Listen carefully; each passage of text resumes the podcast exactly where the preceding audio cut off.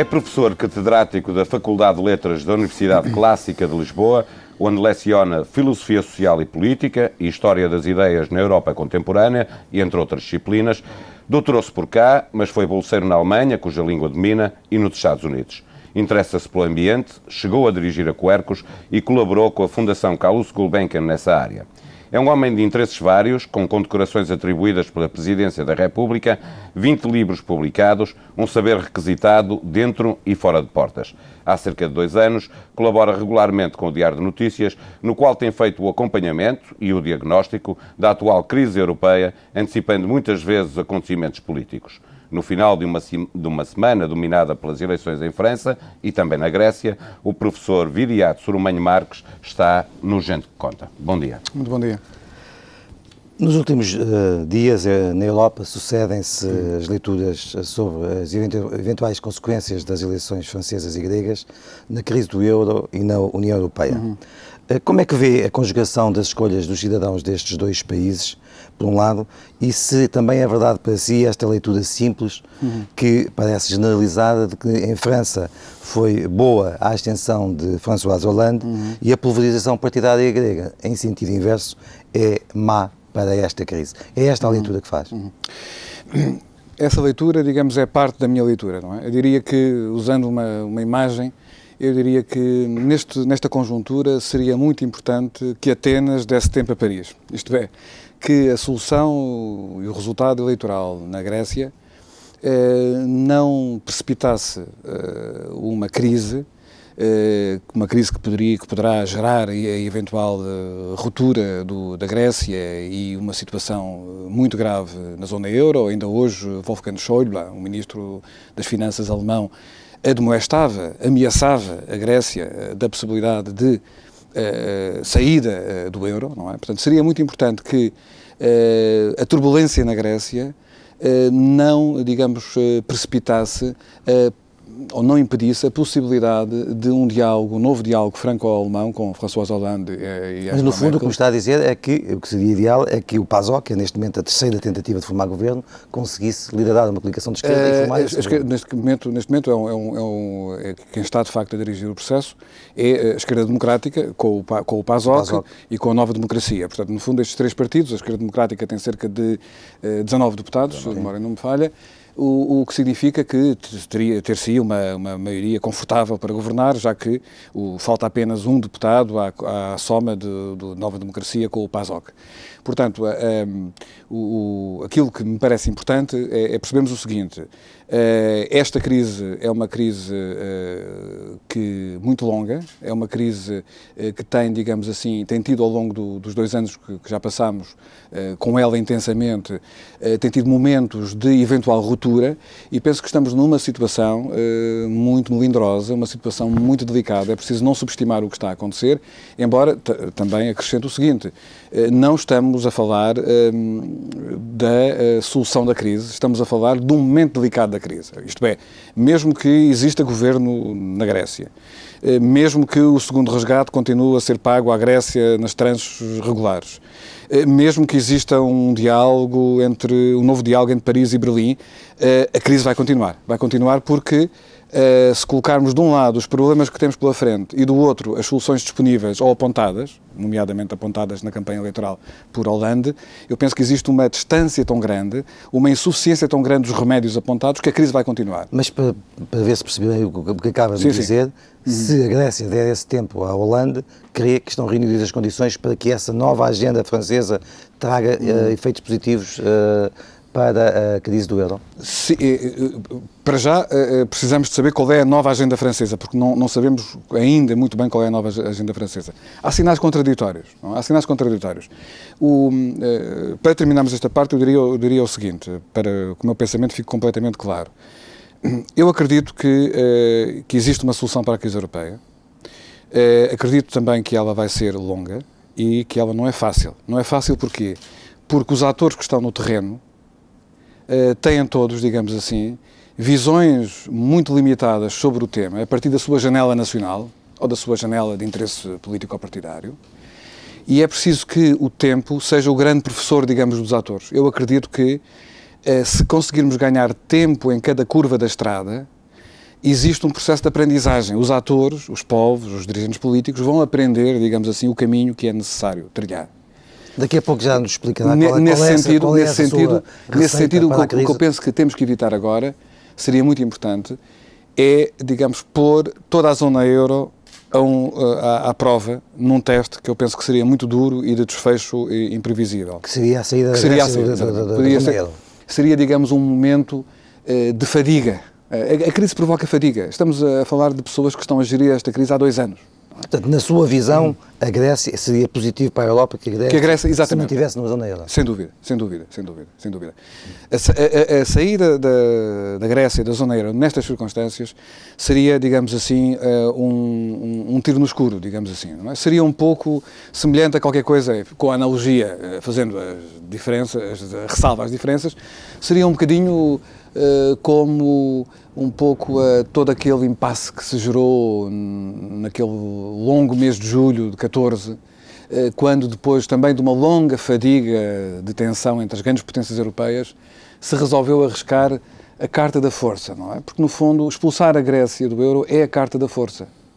Ora, as consequências são imprevisíveis, porque isso vai, irá significar o quê? Irá significar que a Grécia entrará em falência, Portanto, não haverá uh, será, o ERCAD será de 100%. Uh, eh, o, a dívida pública grega neste momento está na mão de entidades uh, privadas, públicas, perdão, no fundo, serão os países europeus que emprestaram à Grécia que vão perder, portanto, esse, esse dinheiro.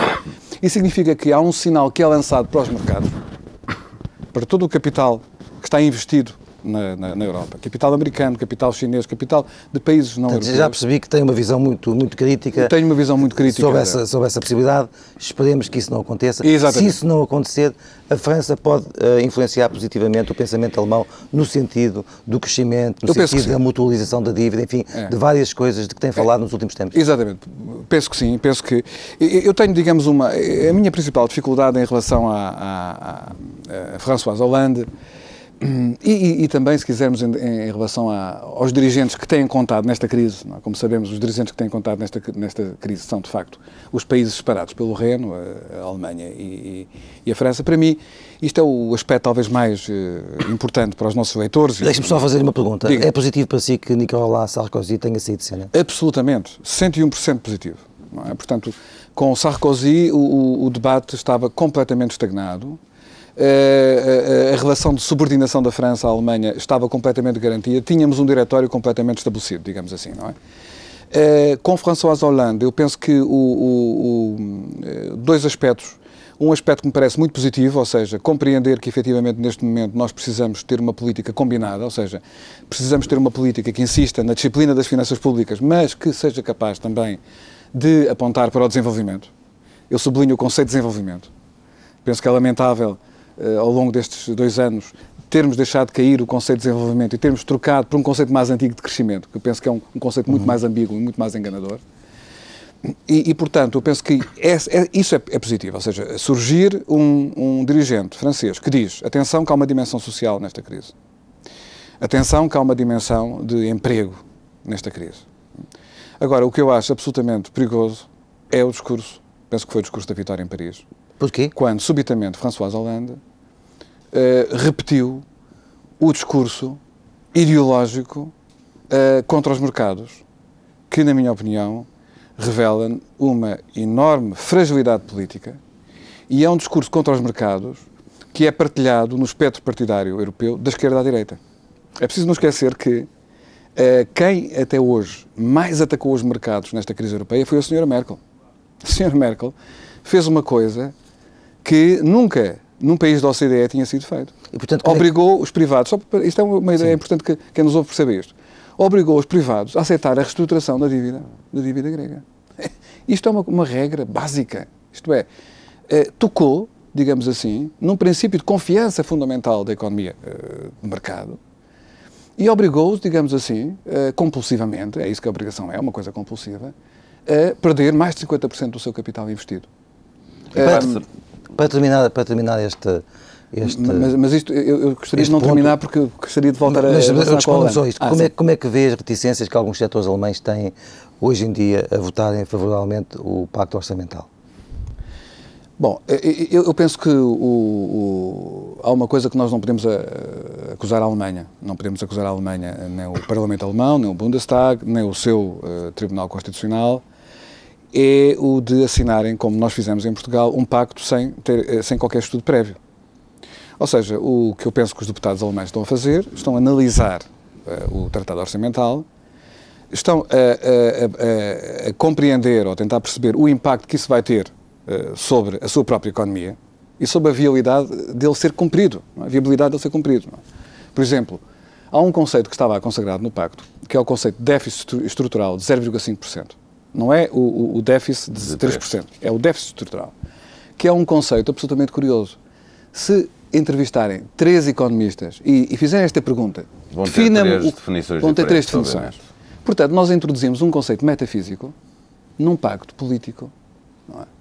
Portanto, isto mostra que, efetivamente, e, e reparemos, no caso português, uh, o, se o, o Tratado Orçamental fosse cumprido, uh, o Estado Social, ou, aquilo, ou o que ele significa, desaparecia completamente. Isto é, se, uh, mas isso é óbvio, que qualquer estudo que fosse feito de viabilidade não é, da, da da implementação desse, desse, Tratado Orçamental. Simplesmente, como sabemos, o Tratado Orçamental uh, foi aprovado de forma irrefletida, de forma precipitada. E também não, não é? tem ainda prazos, não sabemos quando é que, que têm que ser cumpridas exatamente. essas metas que lá estão estipuladas. No fundo, o que é o Tratado Orçamental? O Tratado Orçamental é, uh, novamente, o Pacto de Estabilidade e Crescimento de 97, já uma criação alemã na altura, uh, determinada por dois regulamentos comunitários, e que, no fundo, procura o quê? Procura, é um sinal que a Alemanha dá ao resto da, da zona euro, dizendo vamos continuar neste jogo, mas as regras não vão mudar. Pelo contrário, vamos acentuar as regras. É? Ora, isto, na minha opinião, é uma visão errada. Uma visão errada. Porquê? Porque choca contra a realidade. E na política, os bons políticos são aqueles políticos que conseguem manobrar na realidade, como os bons navegadores são aqueles navegadores que conseguem que o barco não naufrague num, oceano turbulento. Viriato Surumanho Marques. As eleições na Grécia e em França. Nesta conjuntura, seria muito importante que Atenas desse tempo a parir. Mesmo que exista governo na Grécia, eh, mesmo que o segundo resgate continue a ser pago à Grécia nas tranches regulares, eh, mesmo que exista um diálogo entre um novo diálogo entre Paris e Berlim, a crise vai continuar. Expulsar a Grécia do euro é a carta da força. Com Sarkozy, o, o debate estava completamente estagnado. François Hollande eh, repetiu o discurso ideológico uh, contra os mercados, que, na minha opinião, revelam uma enorme fragilidade política.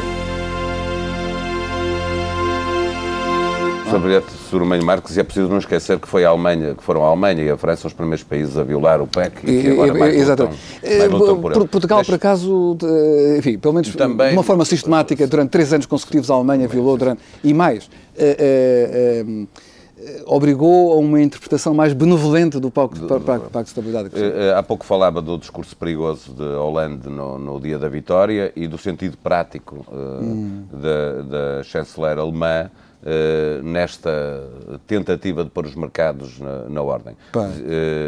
acha que, de facto, os mercados não têm uma responsabilidade nesta crise hum. que começou Uh, temos que recuar a uma 2000, crise primeira 2007, que Alemanha, que, uh, nos Estados 2007, 2008 exato. na, nos Estados Unidos. Exato. O que é que acha, qual é a receita uh, para sairmos da crise, tendo exato. em conta o pragmatismo alemão tá. e esta tá. mudança ideológica em França? Tá. Bom, é, é, essa penso que é, de facto, a questão central. a Europa um, vive um paradoxo. O paradoxo é o, o paradoxo é o seguinte. Nós temos uma União Económica Monetária que criou um Banco Central Europeu que não é um Banco Central, eh, no sentido pleno da palavra. Ou seja, que não cumpre, que não cumpre a função fundamental do Banco Central, que é, no fundo, repare, se compararmos com o Estatuto do Banco Central no Japão, eh, na Grã-Bretanha ou nos Estados Unidos, o Fed, que é talvez o exemplo mais claro, o que é que nós vemos? Vemos que há duas funções principais do Banco Central. Uma, a estabilidade dos preços, garantir, no fundo, que efetivamente se combate a inflação, e outra, que é garantir que existem condições para a estabilidade macroeconómica, nomeadamente para o pleno emprego, ou para o máximo emprego, maximum employment, é a expressão que é usada. E o BCE só compra primeiro. Exatamente, só compra primeiro, não é? Portanto, é, digamos que temos aqui uma situação que coloca o, toda a zona euro, os 17 países da zona euro, dependentes do quê para o seu financiamento? Dependentes dos mercados. Ou seja, na medida em que o BCE está proibido de comprar, como faz o Fed, dívida pública no mercado primário só pode comprar já muito inflacionada no mercado secundário, isso significa que os países vão uh, financiar-se no mercado. No mesmo mercado, que é objeto das diatribes mais violentas por parte de toda a gente da esquerda à direita. Não, não se esqueça que quem está neste momento uh, a pensar em impor uma taxa sobre transações financeiras é a senhora Merkel. É? Quem obrigou os privados a renegociarem a dívida em condições penosas foi a senhora Merkel. Portanto, quer dizer, aqui não há uma clivagem direita e, e, e, esquerda, na medida em que, quando o Hollande fez aquele discurso, que eu acho um discurso um pouco sinistro, não é? Dizendo eu combato um inimigo sem rosto, eu combato os mercados, não é?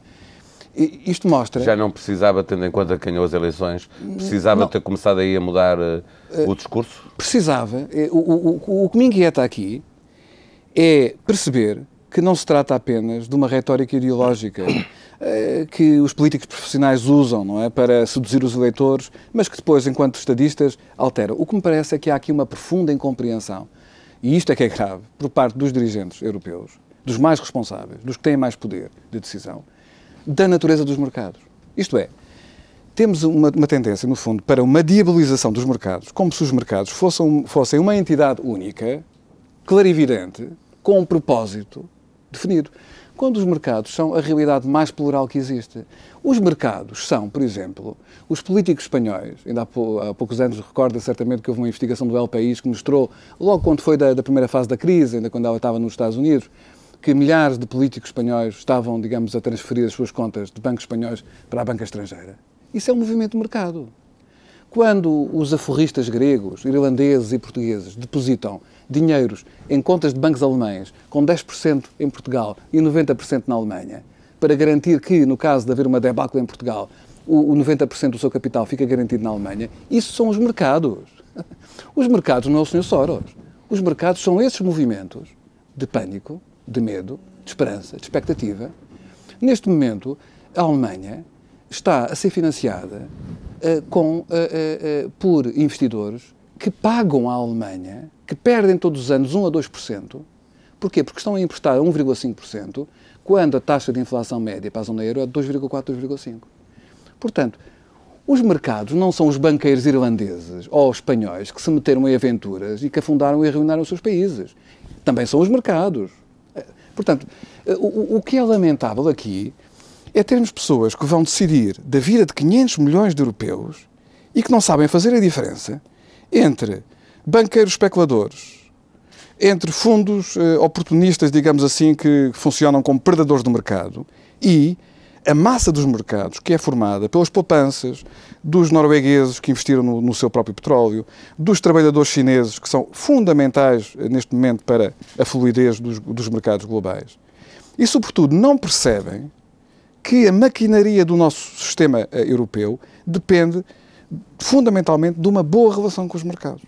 Portanto, o que nós precisamos hoje para salvar a Europa não é de chamar nomes aos mercados, não é de confundir e camuflar a incompetência dos políticos que efetivamente têm falhado naquilo que é a sua função, que é de garantir a paz, a lei e a ordem e um projeto futuro, acusando um inimigo sem rosto. Isso Portanto, seria um bom caminho dar outros poderes ao Banco Central Europeu. Uh, Pô-lo uh, a trabalhar mais como trabalham os outros bancos centrais, deixando ao mercado uma cota uh, dúvida, para uma esses cota. empréstimos e tentando controlar pelo, pelo modo como o, BC, o BCE pode emprestar a Exatamente. países, por exemplo, emprestar Exatamente. diretamente aos países. Exatamente. Digamos que a, a, a, resposta à crise passa por uma, se quisermos, pela forma mais simples passa por termos, digamos, uma estratégia europeia para enfrentar a crise. Ou seja, a crise é europeia, é sistémica, tem a ver com o modelo europeu. E acha que e, e as respostas são todas nacionais. São todas nacionais. São na Alemanha, na Alemanha, já muita gente na Alemanha percebeu isso. Posso dar-lhe um, um, caso muito concreto. Mas quem está no poder, percebeu? É, no, no, limite, eu, eu penso que é, o, o principal grupo de conselheiros do Governo Federal alemão desde 63, que é o chamado Grupo dos Cinco, já percebeu, no relatório de novembro do ano passado, é proposto claramente que se adote um sistema de uh, mutualização da dívida a partir de 60%. Mais, é citado nesse estudo, que eu tive o, cuidado de ler com muita atenção, um, eh, é citado a necessidade de usar um esquema semelhante àquele usado nos Estados Unidos em 1791, pelo Alexander Hamilton. Chegam a este detalhe. Portanto, a Alemanha não é desprovida de economistas e de políticos, nomeadamente que estão na oposição, verdes, SPD, onde esta ideia dos eurobonds é uma ideia que faz o seu caminho, não é? O, o, o que penso que, que há aqui, de facto, é uma, neste momento, uma, uma enorme dificuldade em dar o passo que os alemães sabem que tem que ser dado. E esse passo é um passo político. Deixa-me perguntar, sabe como é que esta, crise, parte... Eh, sabe como é que esta crise terminava? Sabe como é que esta crise poderia terminar no prazo de alguns meses? Com uma declaração do Conselho Europeu dizendo a União Europeia declara solenemente que vai aprofundar a sua integração vamos rever os tratados, vamos criar uma união política, que é uma Mais coisa... federalismo. Com isso, nós teríamos os mercados perfeitamente disponíveis. Era preciso que os mercados acreditassem que não era só conversa, não é? Os mercados Porque... querem acreditar. Deixa-me dar-lhe este exemplo. Aliás, publiquei no, no, na minha última crónica no DN, portanto estamos em casa, não é? Uh, dois estudos da semana passada, da FITS, a grande agência de notação financeira, e da Morgan Stanley, uh, que apontavam uh, projetos possíveis europeus, possíveis para a Europa, não é? Futuros possíveis. a Fitch apontava cinco cenários e todos eles eram, de facto, bastante desagradáveis, não é?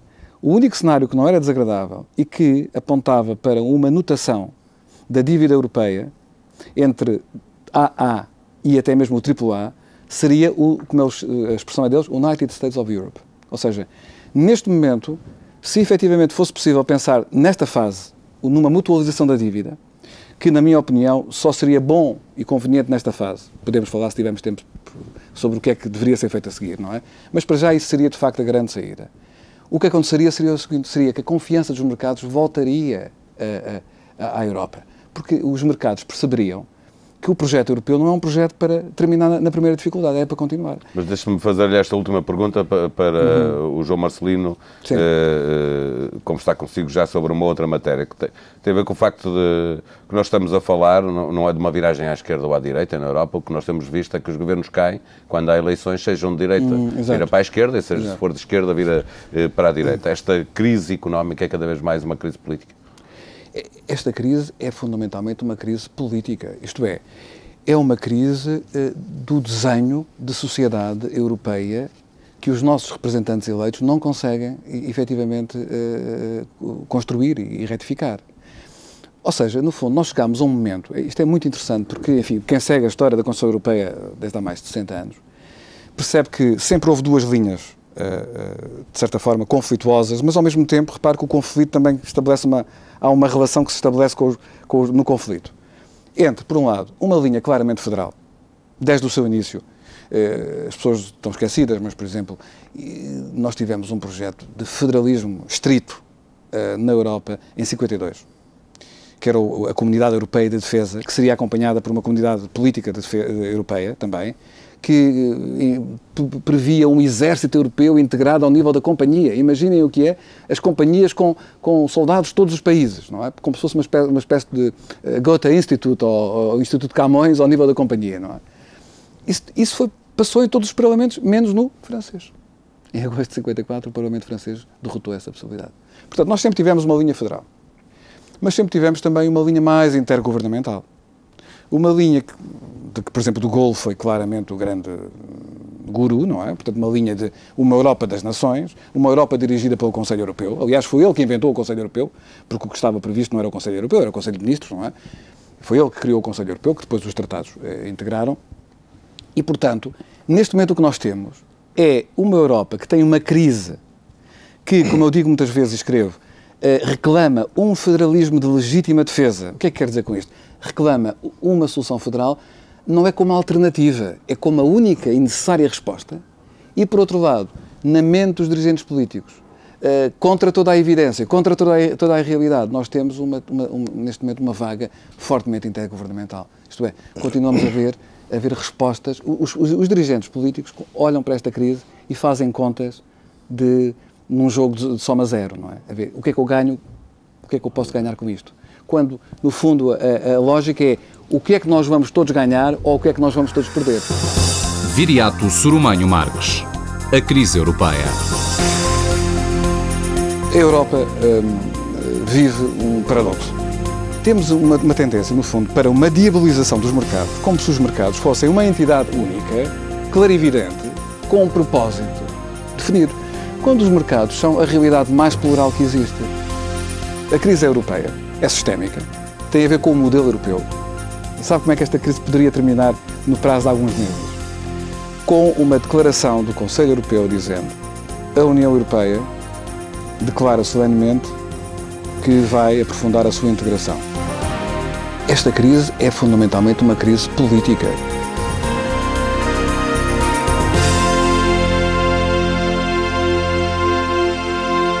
Professor Viriato do Marcos, nesta parte da entrevista gostaria de, de, olhar para Portugal, mas não posso deixar de fazer uma outra pergunta ainda relativa à Europa, que é a seguinte.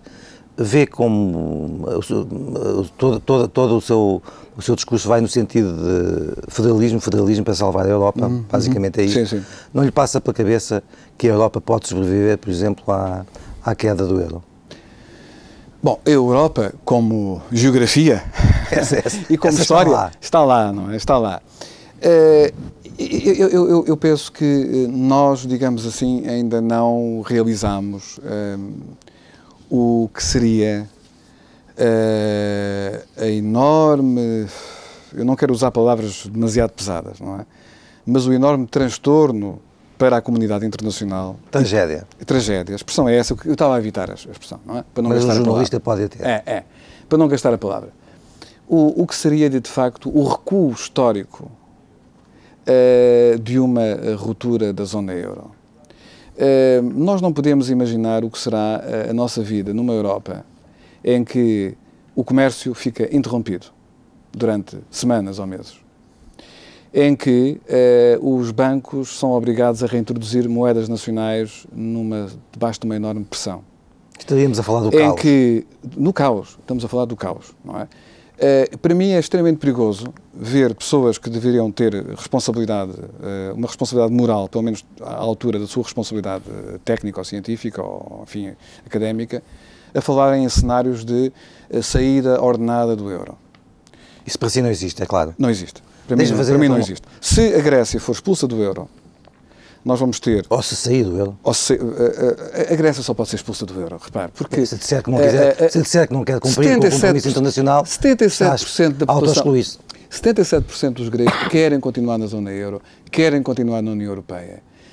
a hostilidade, mesmo com, com a perda de 17% do seu PIB, todo o aumento do desemprego que saltou de 8% para mais de 20%, os, os gregos continuam a estar identificados com o projeto europeu. Portanto, a, a questão, a questão é, é, é, é que, no fundo, esta linha de combate à crise, se tivesse sucesso, eu, na minha opinião, não, não, não vai ter sucesso. E não se trata, não, não se trata de uma opinião digamos, de, em, não é que eu tomo um parti pris, uh, uh, eu, não estou a, não estou a deformar a minha, digamos, uh, projeção da realidade a partir de categorias de tipo moral, não é? ou de tipo político, digamos, mais ideológico. Muito rapidamente, queria colocar aqui algumas questões. Sim, sim, faz favor. Do, do, que, que têm a ver com, com, com Portugal. Um, nós tivemos, ou temos até hoje, um certo consenso entre as maiores forças políticas portuguesas em uhum. relação à necessidade de Portugal cumprido com, com a Troika. Além disso, tivemos claro. o acordo de concertação social. Agora apareceu o Dr. Mário Soares a dizer que esse compromisso deveria ser para rasgar. Uh, já percebi pelos seus escritos que não uh, vê essa interpretação, não a vê como devendo ser interpretada literalmente. Como é que viu essa afirmação do Dr. Mário Soares? O que é que, ela, o que, é que julga que significa hum. de facto e que importância tem para Portugal esta unidade hum. nacional em volta deste objetivo de salvação do euro? Hum. Bom, eu penso que é extremamente importante a unidade nacional.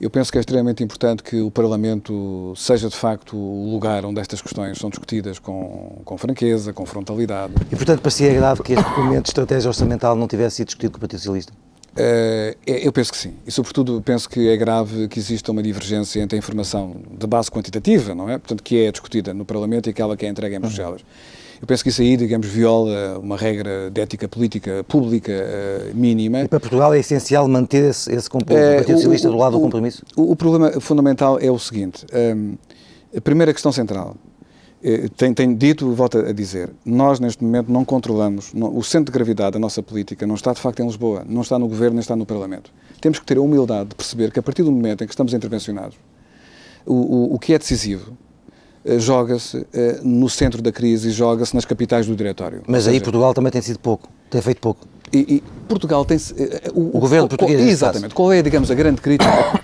que repetidamente tenho feito ao governo português? Eu penso que o governo português deveria ter duas políticas complementares. Uma política de uh, aplicação uh, do memorando da Troika, sobretudo naqueles aspectos que são de puro bom senso. Racionalização da justiça, da administração pública, por bom senso. Aquilo que é uma vergonha, se é preciso alguém de fora dizer aquilo que nós próprios também já devíamos ter posto em prática. E por outro lado? E por outro lado, deveríamos ter uma Troika nacional, que deveria ser o Ministro, o Primeiro-Ministro, o Ministro das Finanças e o Ministro dos Negócios Estrangeiros, com uma visão europeia. Ou seja, apresentando propostas portuguesas para a crise. Porque, repare... A adenda que, que o Partido Socialista propôs ao Pacto Orçamental era uma, uma boa ideia? Era uma boa ideia. Essa boa ideia, o Primeiro-Ministro português poderia ter uh, apresentado essa proposta no dia 9 de dezembro. Uhum. Uh, no dia 9 de dezembro era invisível o que iria sair da, da Portanto, Portugal tem sido demasiado disciplinado e tem contribuído Não, pouco para uma Portugal, solução Portugal tem uh, cometido, nova. Portugal tem cometido um erro que, enfim, que eu não quer pronunciar sobre as causas para não ser, digamos, eh, especulativo nem ofensivo com ninguém, mas é o erro de pensar que as boas ideias dependem do PIB dos países. As boas ideias não dependem do PIB dos países. As boas ideias dependem, por um lado, da sua consistência lógica, por outro lado, da, sua, da correção da base informativa uh, uh, uh, em que se baseiam e, em terceiro lugar, da sua coincidência com a realidade. Ora bem, se o Primeiro-Ministro Passos Coelho tivesse apresentado uma proposta de, uh, uma, de financiamentos europeus uh, para a criação de emprego, para o desenvolvimento sustentável, ainda por cima em áreas que o governo português deveria saber que são caras à Alemanha, nomeadamente a energia, por exemplo, as redes de energia. Podemos falar sobre isso. É? Uh, é isso teria sido uma patente portuguesa. Então, e não uma Portugal patente... tem falhado algumas boas oportunidades. Tem, tem falhado. Tem falhado, sobretudo porque o, neste momento a Europa precisa de boas ideias, como de pão para a boca. E de boas ideias que sejam eh, equacionadas, que sejam discutidas na imprensa europeia, que sejam amigavelmente propostas no Conselho Europeu, nos Conselhos de Ministros. Nós deveríamos ter, digamos assim, um programa, euro, um programa português para a Europa, não é para nós. O problema, no fundo, é que o nosso caminho, que é um caminho de estrita obediência às orientações da Sra. Merkel, é um caminho que, que é também, também ele nacional. Ou seja, o governo português considera que é do melhor interesse nacional ficarmos totalmente dependentes daquilo que a senhora Merkel diz. Não é, não é do que ela pensa, porque eu penso que há uma diferença entre o que ela diz e o que ela pensa. E sobre a questão do Dr. Mário Soares, como é que viu as, as, as palavras dele? O Dr. Mário Soares é, é, é, é de facto um, um, o grande estadista que nós temos hoje em Portugal e é uma pessoa que tem, digamos... um, um grande estadista ou o, o grande estadista? O, grande estadista, o grande estadista, não é? O grande estadista. Eu penso que há, outra, há, outro grande estadista que nunca chegou a ser, não é? Que é o professor Adriano Moreira, porque quem tem uma enorme admiração intelectual poderia ter sido talvez o homem do destino, não é? Que teria poderia assegurar, num mundo paralelo, terá, num, num, Portugal alternativo, ele terá assegurado uma transição pacífica do salazarismo para a democracia, mas isso é, nós não estamos nesse filme, estamos noutro, não é? E, e, e no fundo, aquilo que Mário Soares, eh, com a sua linguagem, com a sua maneira de ver as coisas, nos tem vindo a dizer é que a Europa de facto está em perigo. E o que está em perigo é o fundamental da Europa, que é a unidade, a paz, a segurança. Se a Europa deixar que esta crise eh, económico-financeira a destrua, nós vamos passar apenas a ser aquilo que a geografia nos diz que somos, que é uma península da Ásia. Portanto, não haverá, para, na minha opinião, claro, não haverá... Não, não viu nas palavras do Dr. Mário Soares a, a, sugestão para que o governo, o Partido Socialista, rasgue o compromisso não, com não. A, a Troika que nos eh, não, o, emprestou o, dinheiro. Aquilo que, aquilo que Mário Soares procurou dizer aos dirigentes do Partido Socialista foi que eh, eh, é preciso estar com mais atenção ao, que se passa fora de Portugal. É preciso estar sintonizado com as novas mudanças de orientação no domínio da grande política europeia. É preciso ouvir o que Mário Draghi diz. É? Ele próprio fala, enfim, o Mário Draghi que já salvou a Europa, não é? portanto, do, do, do, do colapso em novembro, através uh, dos financiamentos de longo prazo a três anos, que foram feitos a 21 de dezembro e 29 de fevereiro. Portanto, eh, nós não estaríamos aqui a conversar da forma como estamos se não fosse a decisão do Mário Draghi de avançar com esse financiamento, mas salvou a Europa, quer dizer, eh, da mesma forma como se baixa a febre a um doente eh, com, com a medicina aplicada, adequada, não é? O, os anti... Enfim, agora não me recordo da expressão do, médica para os medicamentos que baixam a febre. Os antipiréticos, não é? Agora, um antipirético não combate uma infecção, não é? Só os antibióticos é que combatem, não é? E nós temos que encontrar os antibióticos. É? E os antibióticos passam, e eu repito isto mais uma vez, eh, porque as pessoas têm o ouvido muito duro e é preciso repetir muitas vezes. Passa através de uma resposta europeia que implica o quê? Implica uma visão uh, política europeia, ou seja, eh, o caminho para a união política. Implica um orçamento europeu a sério. Uh, eu não sei se, se quem nos uh, ouve e, e lê tem a noção de que cada vez que o Presidente Barroso se reúne com, com o Conselho Europeu, é 1% do PIB europeu que está reunido com 44% do PIB europeu. É um 44 avos. Ou seja, ninguém pode respeitar uma pessoa que representa apenas 1% do PIB, não é? Portanto, nós temos necessidade urgente de fazer, não é um, um tratado orçamental, é um tratado fiscal. Ou seja, precisamos de ter verdadeiramente, por trás da Comissão como Governo Europeu, um, uma reforma da fiscalidade europeia que garanta o quê? Não é uniformidade fiscal, mas é uma base tributária uh, em que, universal, como base do orçamento da, da, da, do Governo Europeu. O que nós temos neste momento, no fundo, é um esquema de transferências uma arquitetura muito complicada que garante uma chantagem sempre dos 7 ou 8 países que são contribuintes líquidos em relação aos outros. É preciso acabar com isso. Nós precisamos de ter um orçamento europeu que seja baseado numa porcentagem do IVA, numa porcentagem do IRS e numa porcentagem comum do IRC. Ou seja, imaginemos 4% do IRC ou do IRS. E os alemães sabem que os portugueses e os gregos pagam também 4%. Depois, a outra componente da fiscalidade é nacional, com certeza. E aí os países podem competir entre si. Um país que quer atrair mais investimento pode ter um IRC, como a Irlanda fez. Bom, a Irlanda é um bocadinho dumping, mas enfim, hum, é um exemplo extremo. Mas, por exemplo, o que não tem sentido é que um país rico como a Holanda esteja a, a receber os impostos das maiores empresas portuguesas. Isto é que não faz sentido. Viriato Surumanho Marques. A atualidade nacional. É extremamente perigoso ver pessoas que deveriam ter responsabilidade, eh, uma responsabilidade moral, pelo menos à altura da sua responsabilidade eh, técnica ou científica ou, enfim, académica, a falarem em cenários de eh, saída ordenada do euro. Deveríamos ter uma troika nacional, que deveria ser o Ministro, o Primeiro-Ministro, o Ministro das Finanças o Ministro dos Negócios Estrangeiros, com uma visão europeia, ou seja, apresentando propostas portuguesas para a crise. Neste momento a Europa precisa de boas ideias como de pão para a boca. Aquilo que Mário Soares procurou dizer aos dirigentes do Partido Socialista eh, foi que eh, eh, é preciso estar com mais atenção ao que se passa fora de Portugal. Professor Viriato vamos voltar ao início desta entrevista, à, à, à, entrada, para conhecer um bocadinho melhor, cinco minutos finais, para uhum. perceber o senhor já, já dirige um jornal em Setúbal, já presidiu a Quercus, hum. Eh, é filósofo e leciona várias disciplinas hum. na universidade, eh, faz eh, conferências aqui e lá fora. Exato. É um homem de sete ofícios. Hum. Há algum deles que lhe dá mais, deixa-me utilizar a expressão, mais gozo? Eu penso que realmente, de facto é uma coisa espontânea, uma coisa natural, ou seja, gosto muito de, de interesso muito por, por, por, vários campos. Muitos colegas meus até me dizem que, que isso é uma coisa que do ponto de vista académico me faz perder, digamos, a, talvez alguma, alguma sisudez. Eh, é porque, intelectualmente porque na, na universidade, não? Eh, na, na universidade confunde-se respeitabilidade com sisudez. Eu, de facto, não sou um académico sisudo, não sou. e, e e ao longo da minha vida tenho tido momentos de pesquisa, de uma, de uma, certa especialização. Mas aquilo que eu aprendo na filosofia é, revela-se sempre muito, muito útil no ambiente. O que eu aprendi no ambiente revela-se muito útil, por exemplo, para perceber a crise europeia na, na, nesta, nesta fase.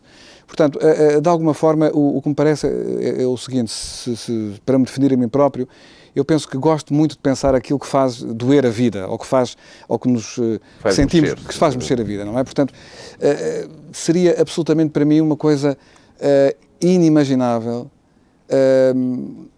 sentindo, como sinto e como todos nós sentimos, a importância que tem para o nosso futuro coletivo a crise europeia, que eu não a pensasse, não é? Porque o que está aqui em causa, reparem, o que está aqui em causa é o futuro de 500 milhões de europeus, é, no fundo, o futuro do sistema internacional, porque se a Europa cair, eh, vão acontecer coisas muito graves também nos Estados Unidos, na China e no próprio sistema internacional.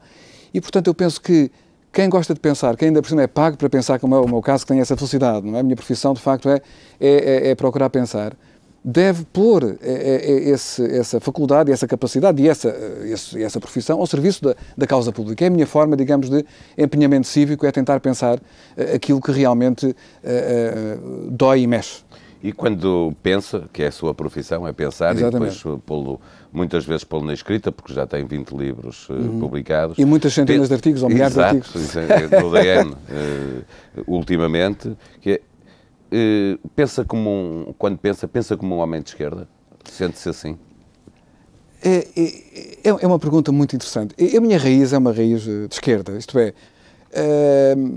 eu sou uma pessoa que se identifica muito com o século XVIII se eu não vivesse no século XX e XXI, Escolheria viver se eu pudesse levar alguns óculos para combater a minha miopia para o século XVIII, eu não me importava nada ter nascido no século XVIII, que acho que foi um século maravilhoso. Aliás, é um século que eu conheço muito bem. E, e, e, o século XVIII é um século de esquerda.